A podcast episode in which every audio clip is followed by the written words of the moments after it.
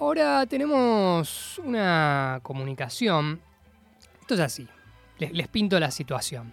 Domingo. eh, a ver, escuchen esto y díganme para dónde vamos.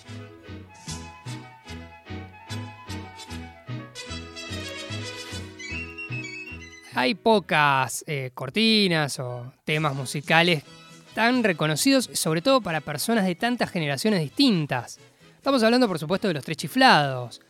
Eh, un conjunto cómico, un contenido televisivo, una lata, como lo quieran llamar, que viene eh, recorriendo las pantallas argentinas y de todo el mundo desde 1934. Eh, que fue su producción y luego con el auge de la televisión, porque en el 1934 ni había televisión, imagínense, eran cortos de cine, eh, su popularidad hasta el día de hoy. Por eso quería charlar con un experto, un, un fanático sin dudas, un coleccionista, que es Diego Puglisi. Él es el curador del Chifladoseo, el museo de los tres chiflados más grande de Iberoamérica, que además está en nuestro país. Diego, Agustín, ¿cómo te va? ¿Qué tal? Buenas noches, Agustín. ¿Cómo estás? Buenas noches, ¿qué tal? Bueno, gracias por atenderme. No, por favor, un placer, un placer. Eh, yo me sorprendo, mirá, eh, te pinto la situación, domingo, eh, prendo la tele y lo primero que me sorprende es los tres chiflados, pero no en la tele, porque eso no, no me parecía tan raro, sino verlos en color. O sea, yo no sabía que los habían coloreado, luego vi en Entre Corto y Corto, que es de principio de los 2000, mediados de los 2000. Y luego, bueno, me, me puse a ver eh, este, este show. Por ahí es una sensación mía, pero ¿sabes que para mí no envejeció nada? O sea, tiene algo de imperecedero de, de, de, de que, de que resiste de verdad el paso del tiempo, que es impresionante. No sé si a vos te pasa algo parecido con los tres chiflados. Sí, sí, es así. El tipo de humor que hacían de golpe y porrazo, el slapstick, como se denomina en inglés, eh, era un humor ya adelantado en su tiempo. Y eh, sí, sí, sí, es un humor que no envejece, que no tiene fecha de vencimiento, es, es muy ágil, muy, eh, muy repentino, como que no da tiempo a pensar. Y, y bueno, se lo ha afiernado con esta colorización que se hizo en 2000, entre 2006 y 2007, eh, digamos apropiada para estos tiempos, como para atraer a un público más juvenil. Eh, pero sí, el tipo de humor sigue vigente, no, no, no caduca, es así, sigue, sigue su, su marcha inclaudicable. ¿Cuál fue tu primer contacto con los tres chiflados? Me imagino que a través de la tele, pero ¿te acordás ese momento? Eh, no, no precisamente el momento, pero me acuerdo de verlo así, de chico, desde, desde siempre, las continuas reposiciones del viejo Canal 13, obviamente en blanco y negro, al mediodía, y bueno, y de identificarme ya de primera mano con su tipo de humor. Eh, ya al verlos, eh, al hacer contacto visual y ver a tres eh, personas con un corte de pelo diferente, ya te hacía reír desde el vamos. Así que eh, después de ver eh, su, su, sus, sus torpezas, su, su gag, su humor, siempre me, me identifiqué y fue como un amor a primera vista. ¿Y cómo empezaste tu colección? Bueno, eh, yo eh, en el año 94 adquirí una corbata eh, importada de ellos con las caras y bueno, eso fue como un clic que me hizo eh, y me llevó a, a coleccionar todo tipo de, de objetos relacionados eh, al grupo o en solitario de cada uno de los miembros. Así que esa corbata fue el puntapié inicial para empezar mi, mi colección, sí. ¿La tenés o la vendiste? Sí, sí, la tengo, la tengo todavía, incluso eh, la uso a veces en, en fiestas. Yo hago caricaturas, por ejemplo, en eventos y es muy común verme con, con las corbatas de ellos también. Hay algo que, que vos mencionás, yo no lo, lo, lo, lo charlábamos con, con, Sebastián Vera, nuestro productor, y también con, con Jorge Escobar, nuestro operador, que un poco por el tipo de humor y un poco por los efectos de sonido, es como una caricatura hecha por personas. Eh, ¿No te da vos esa sensación? Claro, sí, sí. Claro. Eh, los efectos de sonido, ya le decía los mismos tres chiflados, que era eh, el 50% del humor, eh, porque sí, sí, les daba el, aspecto de, dibujos animados vivientes. Eh, sin los efectos de sonido, el acto podía verse prejuzgado de violento. Pero bueno, ese, ese esos efectos de sonido le dan un, una apariencia de dibujos animados vivientes, sí, sí, totalmente. Claro.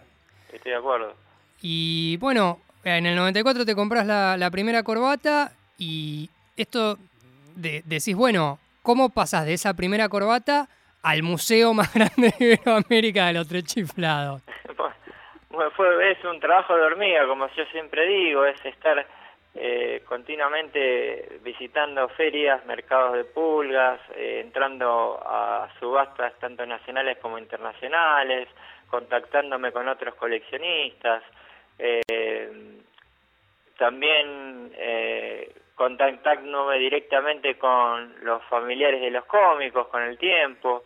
Eh, y bueno, todo ese trabajo fue eh, eh, trayendo sus frutos y la colección fue creciendo de a poco. Eh, y así fue como, como surgió el chifladoseo en, en el 10 de abril de 2010, ya hace 11 años.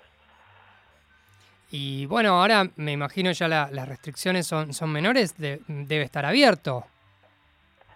Sí, el museo hace aperturas mensuales programadas. La próxima que tenemos es el sábado próximo, 28 de, de agosto, de 16 a 20 horas. Eh, sí, eh, de todas formas, el visitante que no pueda ir en esa fecha también se puede comunicar eh, vía mail o vía telefónica con el museo y se puede coordinar eh, otro día y horario y también el museo se abre de esa manera. Eh, pero sí, sí, ofrecemos tanto las visitas programadas como contactar directamente al museo para programar otro otro día y horario. Eh, ¿Querés decir el mail o, la forma de contactarlo? Sí, se puede contactar al museo a través de eh, info arroba chifladoseo.com o vía telefónica al 4298-8969. La página del museo es www.chifladoseo.com. Están en Adrogué, ¿verdad? exactamente, sí, sí. Está el museo en Segurola 1152, primer piso. Sí, Adrogué, que es partido Almirante Brom, zona sur del Gran Buenos Aires. Espectacular. Em, bueno, y alguien que, que visita el museo, ¿Qué, es lo...? Bueno, me imagino, por supuesto, un montón de, cosas de los test chiflados, pero ¿cuáles son algunas cosas que, puede llegar a ver?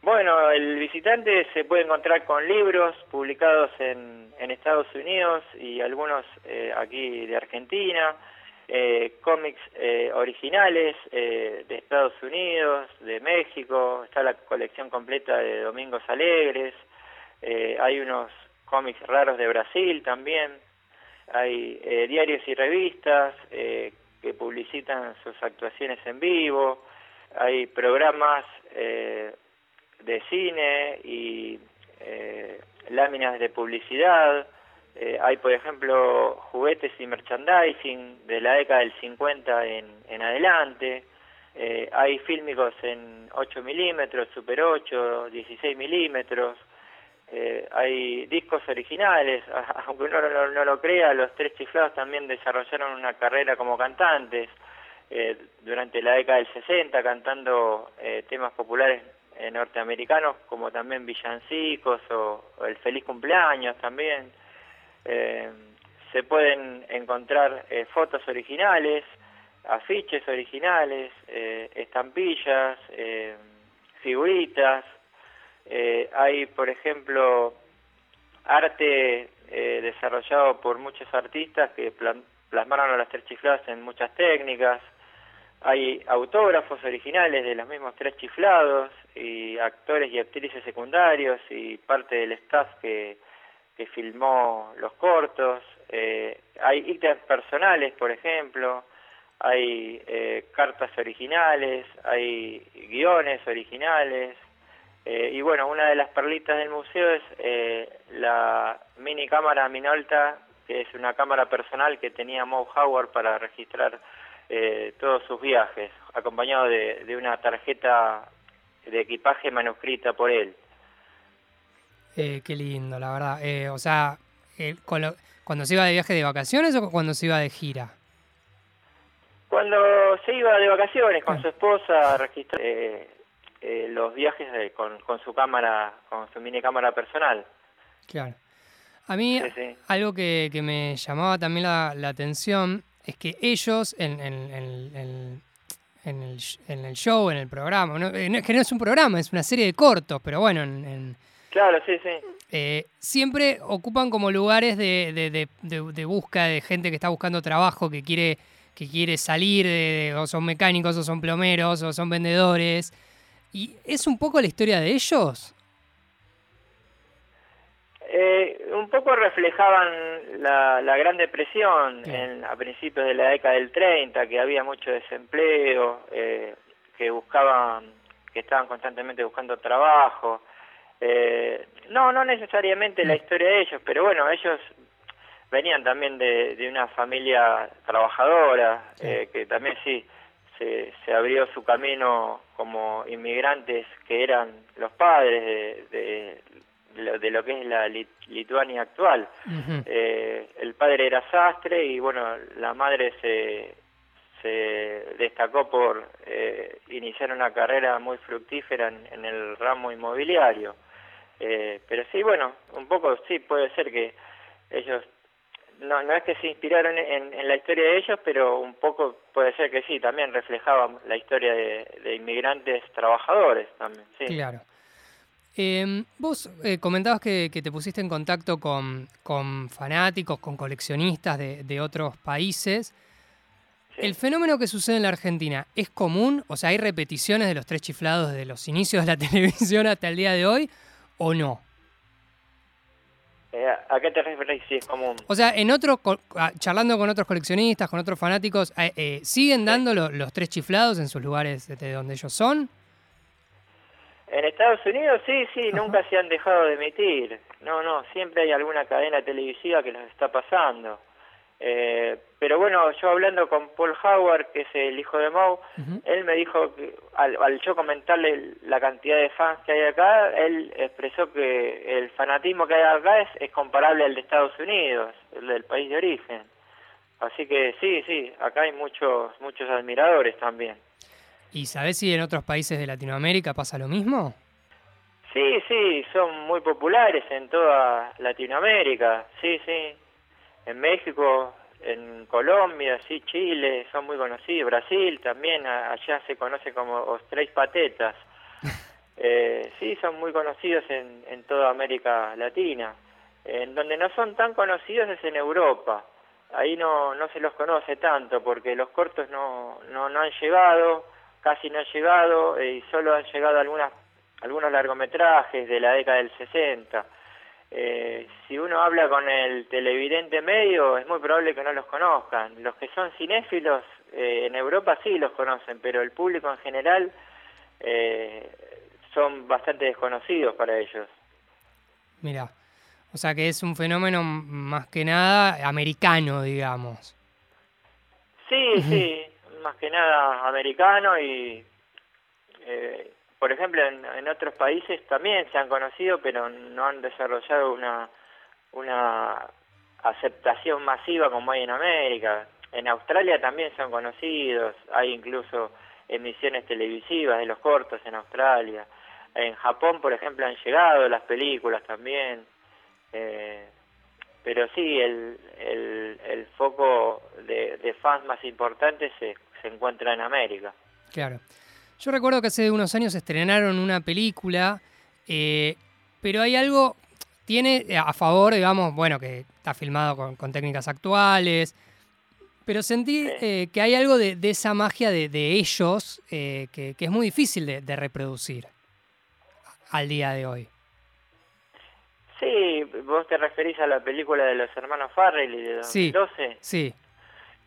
Sí, sí, eh, fue un intento de, de recrear eh, el universo de los tres chiflados traído a una época actual, pero bueno, separado en tres bloques como si fueran tres cortos distintos, con una trama eh, que ellos eh, trataban de salvar a un orfanato del cierre.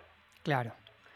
Eh, pero bueno, eh, digamos, eh, trataban de, de desarrollar eh, los gags de los tres chiflados, pero bueno, con, con un poco de, de tinte escatológico. Yo no, estaba, no estoy tan de acuerdo con ese tipo de humor, porque no era el que ejercían los tres chiflados. Eh, yo estoy más del lado de una... De, si se hace una película, que sea una biografía, lo, lo más fiel posible. Yo estoy más de, ese lado, que de una recreación de, de los cortos con, con actores actuales. Sí, sin duda, porque por lo poco que yo pude leer, la vida de ellos ya es muy interesante, o sea, tranquilamente podría, sí, ser una podría ser una miniserie tranquilamente. sí, sin dudas. Em, por ahí la... Eh, a ver, es, volviendo a, ese tema del humor, ¿no? También creo que, que algo de, de, los que los hace perdurar en el tiempo es que ellos se ríen, o sea, es más de lo que se ríen de ellos mismos, que se golpean, y que, que de lo que se ríen de los demás. Entonces, al final del día es inocente por los, por los efectos de sonido, pero es un humor bastante inocente, ¿o no? Yo creo que también había una, una crítica a la clase alta, ah. eh, porque ellos trataban de, de, ridiculizar también a la clase alta con los pastelazos a, las personas eh, de la alta sociedad eh, y trataban de burlarse del, del sistema.